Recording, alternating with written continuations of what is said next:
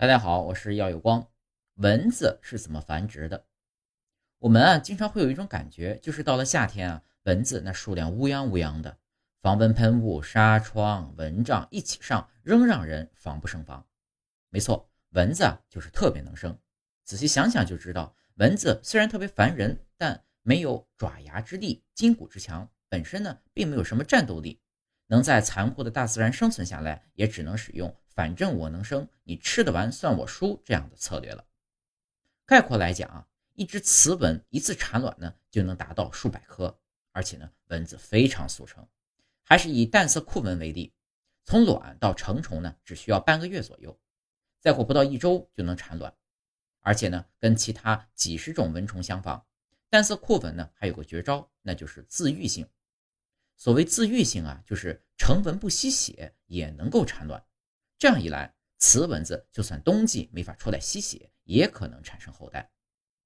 而对于蚊子这种产卵多、成熟快的昆虫呢，存活下来的如果够多，只要天气转暖，条件变得适宜，短时间内数量就会爆发。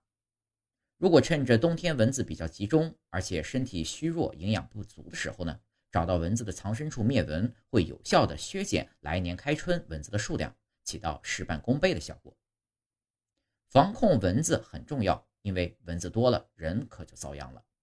在卫生条件总体较好、疫苗接种充分的地区呢，人们可能会觉得蚊子多了非常烦人，偶尔呢也会有一些蚊媒的传染病零星的爆发。但在那些蚊虫真正肆虐的热带不发达地区，蚊子啊就是实打实的死神了。统计起来，在人类杀手榜上，蚊子会轻易甩开任何的猛兽。据估计。在世界范围内，蚊子传播的疟疾、登革热等疾病呢，每年会造成七十万人死亡。光算疟疾的话，二零一八年就造成了二点八亿人感染，其中呢四十一万人死亡。可见防控蚊子还真的很有必要。